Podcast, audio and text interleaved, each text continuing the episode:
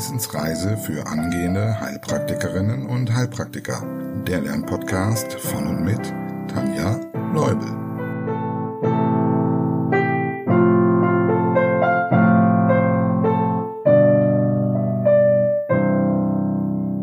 Hallo und herzlich willkommen zu Folge Nummer 34.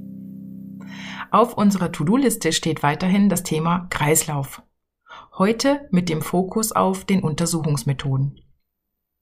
Hier nochmal ein kleiner Hinweis, da ich jetzt im Rahmen des Coachings gefragt wurde, also gerade zu den Untersuchungstechniken ist es natürlich ein immenser Vorteil, wenn du einen Praxiskurs findest, also einen Untersuchungskurs, an dem du dann in Präsenz teilnehmen kannst.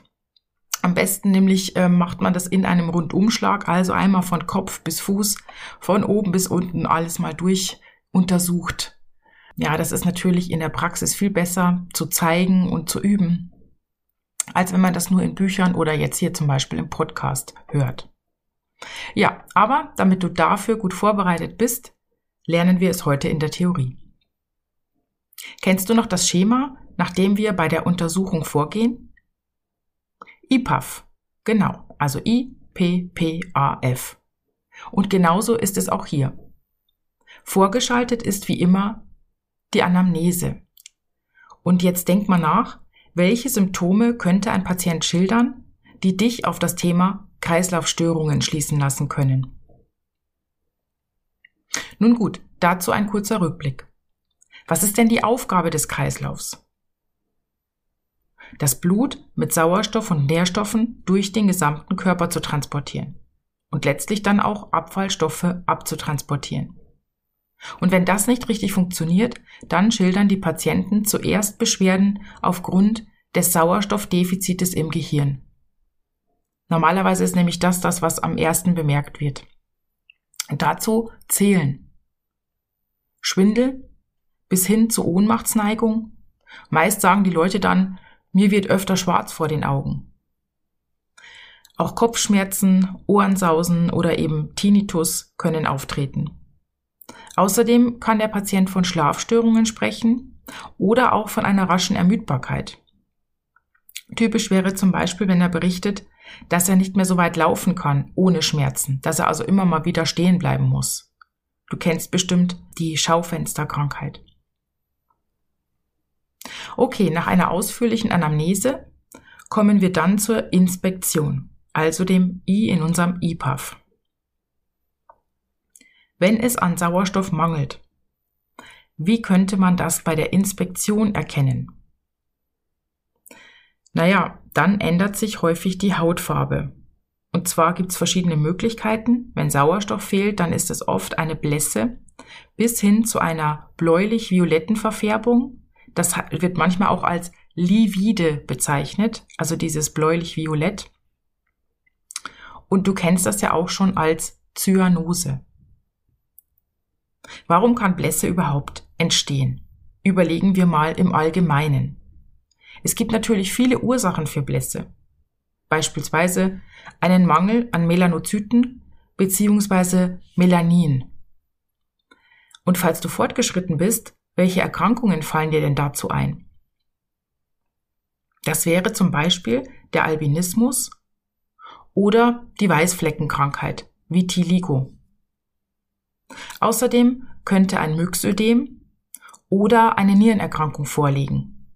Bei beiden kommt es zu Gewebseinlagerungen und die Gefäße können dann durch diese Gewebseinlagerung gar nicht mehr durchschimmern. Oder die Blässe kann konstitutionell bedingt sein. Das heißt, der Mensch ist einfach so. Oder er ist ein Vampir. ja, Spaß beiseite. Wenn wir jetzt mal bei den kreislaufbedingten Ursachen bleiben, Worauf könnte eine Blässe dann beruhen? Naja, wenn zu wenig Blut im betroffenen Gebiet ankommt, also zum Beispiel auch bei niedrigem Blutdruck, Hypotonie oder bei einem Schock, wo das Blut aus der Peripherie in Richtung Zentrum geholt wird. Dann sind die Gefäße in der Peripherie wenig durchblutet. Es gibt also weniger Erythrozyten, damit weniger Hämoglobin und damit weniger roten Blutfarbstoff. Denn die gesunde, rosige Hautfarbe entsteht durch oxygeniertes Hämoglobin, also mit Sauerstoff beladenem Hämoglobin, und zwar mit viel Sauerstoff. Deshalb sind auch Menschen mit einer Anämie, also mit einer sogenannten Blutarmut blass. Denn hier fehlt es entweder an Erythrozyten oder eben an Hämoglobin oder an beidem. Ja, im Extremfall kommt es bei Kreislauferkrankungen nicht nur zur Blässe, sondern zu einer bläulichen Verfärbung, also zur Zyanose. Wenn nämlich jetzt dieses Hämoglobin nicht so stark mit Sauerstoff beladen ist, also sauerstoffarm ist, dann ist die Farbe nicht hellrot, sondern dunkel. Und das führt dann zu einer bläulichen Hautverfärbung. Du erinnerst dich bestimmt noch an die Herzinsuffizienz und an die periphere und zentrale Zyanose. Kurze Wiederholung gefällig?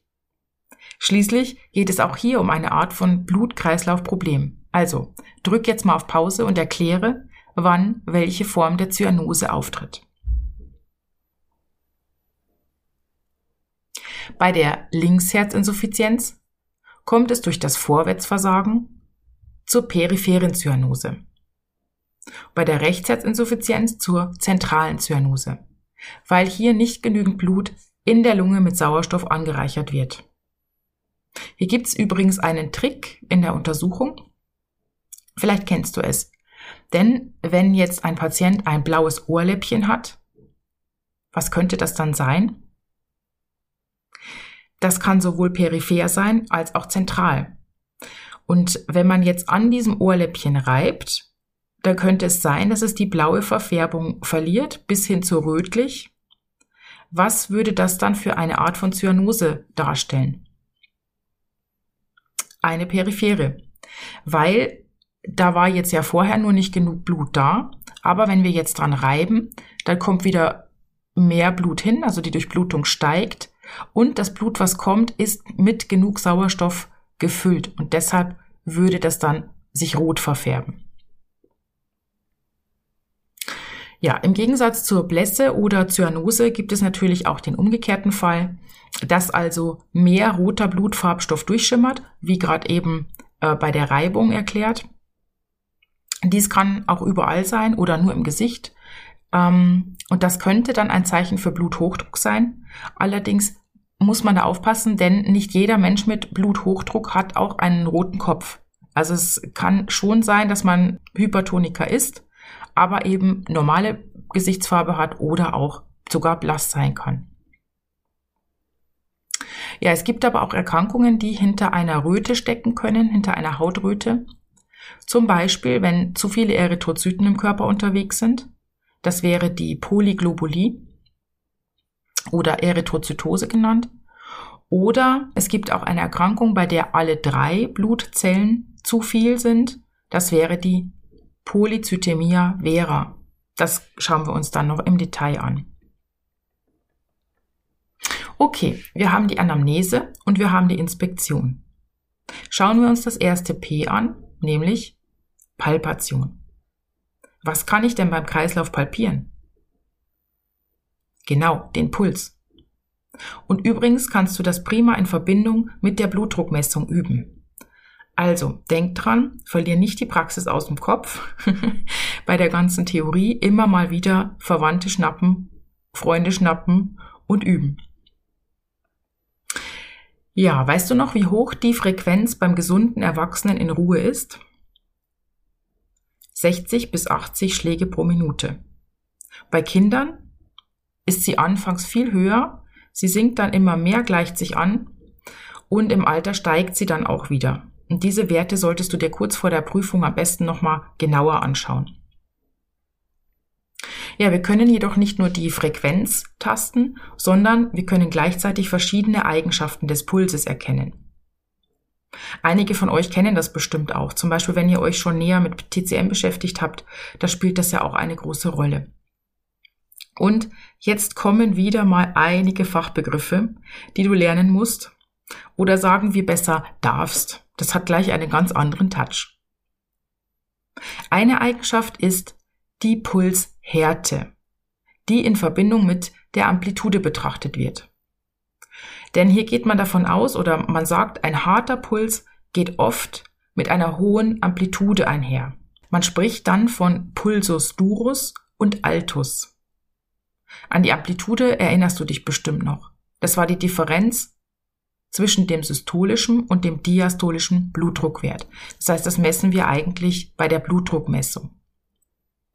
Ein Pulsus durus kann zum Beispiel ein Hinweis auf eine Hypertonie sein.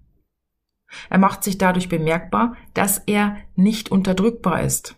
Das heißt, der bleibt auch dann tastbar, wenn du stark palpierst. Er verschwindet also nicht einfach. Und eine hohe Blutdruckamplitude, wann haben wir die? Zum Beispiel bei Schilddrüsenüberfunktion oder bei Aortenklappeninsuffizienz. Und falls das jetzt ganz weit weg ist bei dir, dann hör dir am besten nochmal Folge 20 zu den Aortenklappendefekten an.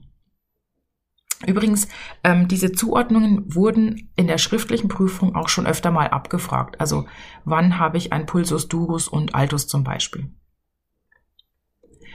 Im Gegensatz zu diesem nicht unterdrückbaren harten Puls, also Pulsus durus, würde jetzt ein weicher Puls nicht mehr fühlbar sein, wenn man stark palpiert, also wenn du stark drückst. Und dieser weiche Puls geht oft mit einer niedrigen Blutdruckamplitude einher. Dieser heißt dann Pulsus mollis und parvus. Ein Pulsus mollis kann ein Hinweis auf Hypotonie sein.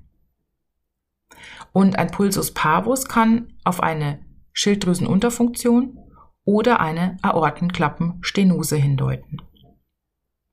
Und falls du die Übersetzung brauchst, ähm, falls du jemand bist, für den es dann einfacher ist, sich das Ganze zu merken, Parvus kommt aus dem Lateinischen und heißt klein. Altus heißt groß, damit haben wir dann also die Amplitude.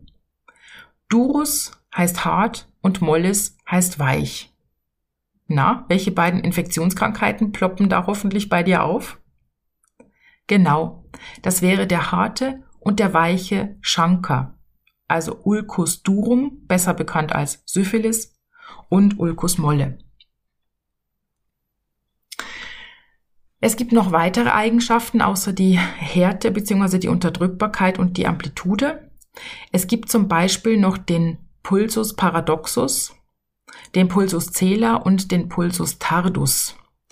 Ähm, wenn du jetzt diese Spezialfälle noch lernen möchtest, dann liest das mal gerne nach. Hier in dem Podcast möchte ich das jetzt nicht zu kompliziert machen und lass die deshalb weg. Ja, wir haben aber noch eine wichtige Eigenschaft, die fehlt, nämlich den Rhythmus. Bei der Blutdruckmessung haben wir gelernt, dass wir circa eine Minute lang den Puls fühlen, bevor wir die Manschette aufpumpen. Und das hat ja unter anderem den Grund, dass du hier schon auf die Regelmäßigkeit des Herzschlags achten kannst. Wichtig ist in dem Zusammenhang auch das sogenannte Pulsdefizit.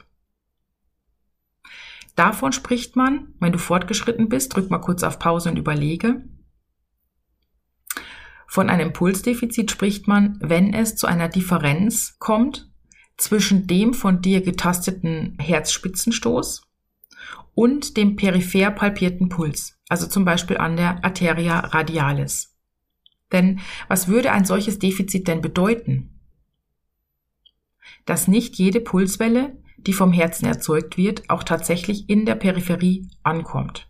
Das heißt also, die Schläge verebben, es stimmt irgendwas nicht.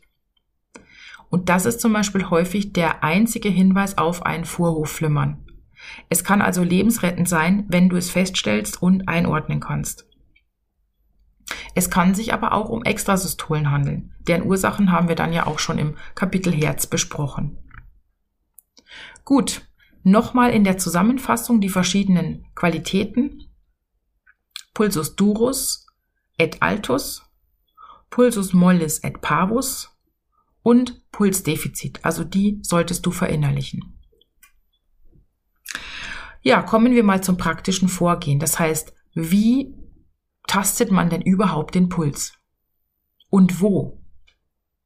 Jetzt habe ich mal endlich eine gute Nachricht für dich, denn falls du den Inhalt der letzten Folge beziehungsweise auch des Videos gut geübt hast, kommt jetzt nicht viel Neues, sondern eher eine Wiederholung. Denn wir tasten den Puls natürlich an den Arterien. Und hier gibt es jetzt einige Punkte, die man bei der Kreislaufuntersuchung von oben nach unten durchgeht, um eventuelle Durchblutungsstörungen festzustellen. Von oben nach unten sind das, falls du fortgeschritten bist, sag sie mal auf. Arteria carotis, Arteria radialis, Aorta abdominalis, Arteria femoralis, Arteria poplitea, Arteria tibialis posterior und die Arteria dorsalis pedis.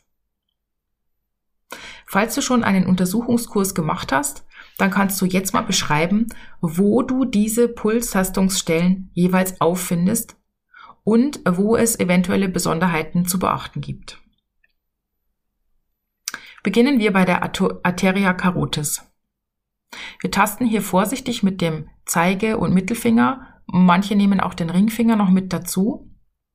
Und zwar tastest du dich vom Adamsapfel Richtung Kehlkopfrand vor und zwischen diesem Kehlkopfrand und dem Musculus sternocleidomastoideus, also dem Kopfwendermuskel, findest du den Puls. Aber Vorsicht, niemals gleichzeitig an beiden Seiten, denn hier könntest du den Karotis-Sinus-Reflex auslösen. Hier kommt es dann zum Abfall von Blutdruck und Puls und das kann bis zum Herzstillstand gehen. Dasselbe könnte auch passieren, wenn du zu fest drückst.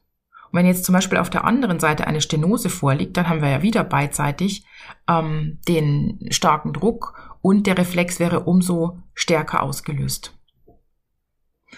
Also immer schön sachte.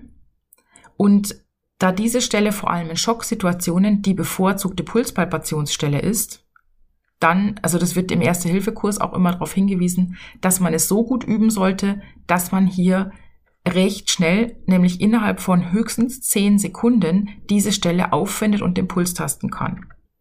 Also ran an den Partner, die Partnerin, die Mama, den Vater oder die Kinder oder wen auch immer. Ja, und vielleicht ähm, denkt man noch mal kurz nach, warum ist denn in der Schocksituation die Arteria carotis die bevorzugte Pulsstationsstelle? Ja, weil es natürlich sein kann, dass peripher schon das Blut weg ist, also ne, dass es schon zur Zentralisation kommt und dann würden wir an der Arteria radialis den normalen Puls ja gar nicht richtig äh, spüren können. Okay, bei der sind wir jetzt auch, nämlich bei der Arteria radialis. Das ist die übliche Stelle, wo man normalerweise den Puls tastet, machen wir auch beim Blutdruckmessen. Und hier tastet man in der Radialis-Rinne.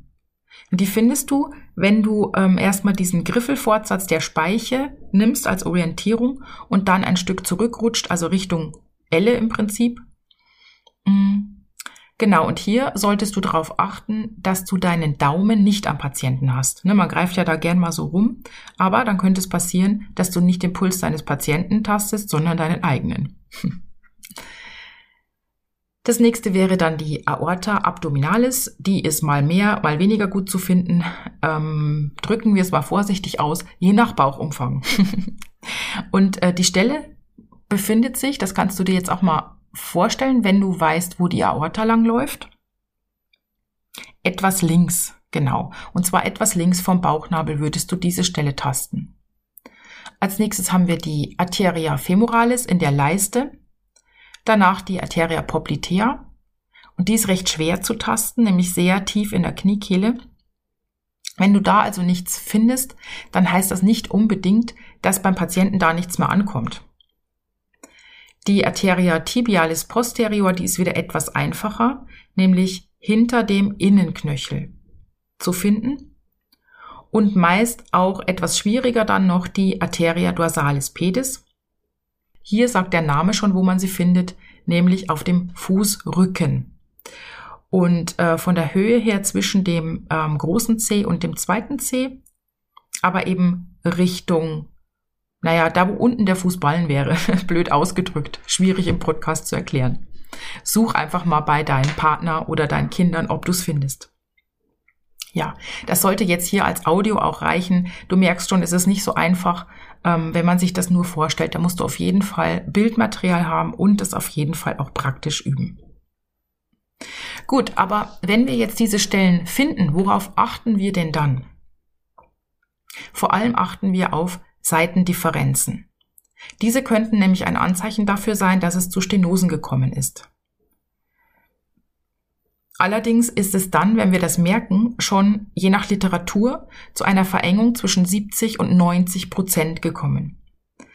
Und deshalb würden wir die Patienten bei Verdacht auch besser zum Spezialisten schicken, denn da gibt's äh, bessere Methoden. Zum Beispiel kann der mit Hilfe eines Oszillographen, schauen wir uns nochmal kurz an in der nächsten Folge, kann der dann eine Stenosierung viel früher feststellen und dann auch früher eingreifen. Ja, und wenn du gar keinen Puls fühlst, dann kann das eben entweder an der Stelle liegen, dass es zu schwierig ist, wie gerade bei der Arteria poplitea äh, besprochen, aber dann sollte es auf beiden Seiten schwierig sein. Und wenn nur auf einer Seite nichts zu spüren ist, dann kann das auch mal ein Hinweis sein auf einen kompletten Arterienverschluss. Also Vorsicht. Gut, kommen wir zum nächsten P in unserem IPAF-Schema, die Perkussion. Ja, und die können wir hier getrost vergessen. Auch mal nicht schlecht, oder? Denn hier wird nicht geklopft.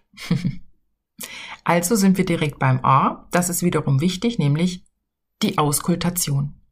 Und auch hier spielen die Stellen von vorhin eine Rolle. Man legt das Stethoskop auf, die Arteria carotis, die Arteria abdominalis. Jetzt kommt hier ausnahmsweise noch die Arteria renalis und die Arteria femoralis. Bei gesunden und nicht gestauten Arterien dürfte man was hören?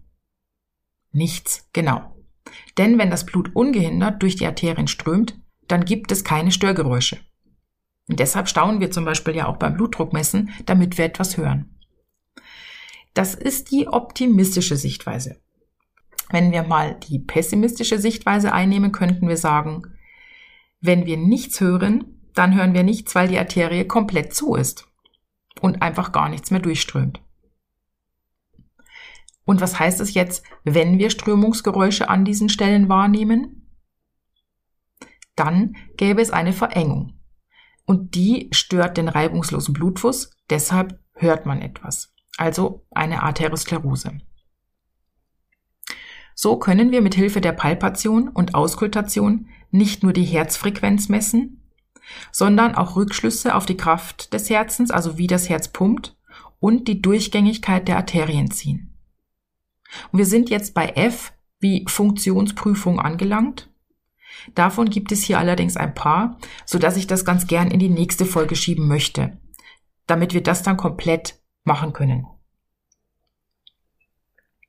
Deshalb hier jetzt nochmal die Kurzwiederholung. Kennzeichen für Kreislaufstörungen in der Anamnese sind Schwindel, Ohnmachtsneigung, Kopfschmerzen und Ohrensausen, rasche Ermüdbarkeit und Schlafstörungen. Was sehen wir bei der Inspektion eventuell? Hier könnten Veränderungen der Hautfarbe auffallen, zum Beispiel bei schlecht durchbluteten Gebieten eine Blässe, bei nicht durchbluteten Gebieten eine Zyanose, später dann auch abgestorbenes Gewebe in Form von Nekrosen oder bei einer Mehrdurchblutung bzw. mehr Erythrozyten wie bei der Polyglobulie oder Polycythemia vera eine Röte. Was können wir tasten, also Palpation? Wir tasten die Pulsfrequenz, den Rhythmus, die Unterdrückbarkeit und damit indirekt auch die Amplitude. Ist der Puls schwer bis gar nicht unterdrückbar, ist es ein harter Puls. Fachbegriff Pulsus durus der häufig mit einer großen Amplitude einhergeht, Pulsus altus. Erkrankungen, die hier zugeordnet werden können, sind Hypertonie, Hyperthyreose und Aortenklappeninsuffizienz. Ist der Puls unterdrückbar, sprechen wir von einem weichen Puls. Fachbegriff Pulsus mollis der oft mit einer niedrigen Amplitude einhergeht, Pulsus parvus. Hier könnten eine Hypotonie, eine Hypothyreose oder eine Aortenklappenstenose vorliegen. und erkläre jetzt nochmal das Pulsdefizit und was es aussagen kann. Man spricht von einem Pulsdefizit, wenn es zu einer Differenz zwischen dem Herzspitzenstoß und dem peripher getasteten Puls gekommen ist, zum Beispiel an der Arteria radialis. Und dahinter können Extrasystolen stecken bis hin zum Vorhofflimmern. Pulspalpationsstellen von oben nach unten.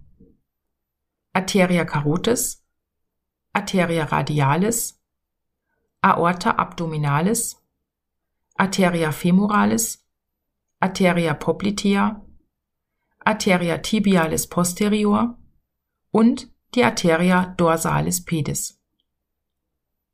Welche Besonderheit gibt es im Bereich der Arteria carotis? Das Risiko des Carotis Sinusreflexes. In der Nähe der Gabelung, wo sie sich in die interna und externa spaltet, nennt man diesen Bereich auch Carotis Sinus. Und das ist auch da, wo wir tasten. Hier in diesem Bereich gibt es Barorezeptoren, also die messen Druck, deshalb Barorezeptoren. Und wenn die zu viel Druck messen, dann kommt es zur reaktiven Gegensteuerung. Das heißt, der Herzschlag wird verlangsamt und der äh, Blutdruck wird gesenkt. Und das kann dann bis zum Herzstillstand gehen. Übrigens kann man dieses Phänomen auch bei Menschen beobachten, die Atherosklerose haben, also veränderte Karotiden und beim Rückwärtsfahren im Auto über die Schulter schauen. Das kann auch denen passieren, dass sie dann hier ohnmächtig werden. Und worauf achtest du bei der Pulstastung? Auf Seitendifferenzen, denn diese könnten ein Anzeichen für Verengungen sein. Welche Stellen sind wichtig bei der Auskultation? Die Arteria carotis, die Arteria abdominalis, die Arteria renalis und die Arteria femoralis. Und bei der Arteria renalis, das hatten wir vorhin gar nicht gesagt, das ist wichtig, um eine Nierenarterienstenose zum Beispiel zu erkennen. Und was hörst du beim Gesunden? Nichts, genau. Und weil gesund gut ist, wollen wir damit auch diese Folge beenden. Ich freue mich, dass du durchgehalten hast. Ich freue mich wie immer über Kommentare. Ihr schickt mir ganz, ganz liebe E-Mails und Kommentare. Das motiviert mich immer wieder. Natürlich freue ich mich auch über Kaffee, damit dieser Podcast überhaupt auch gut weiterlaufen kann. Und ich freue mich aufs nächste Mal. Bis dann, viel Spaß beim Lernen.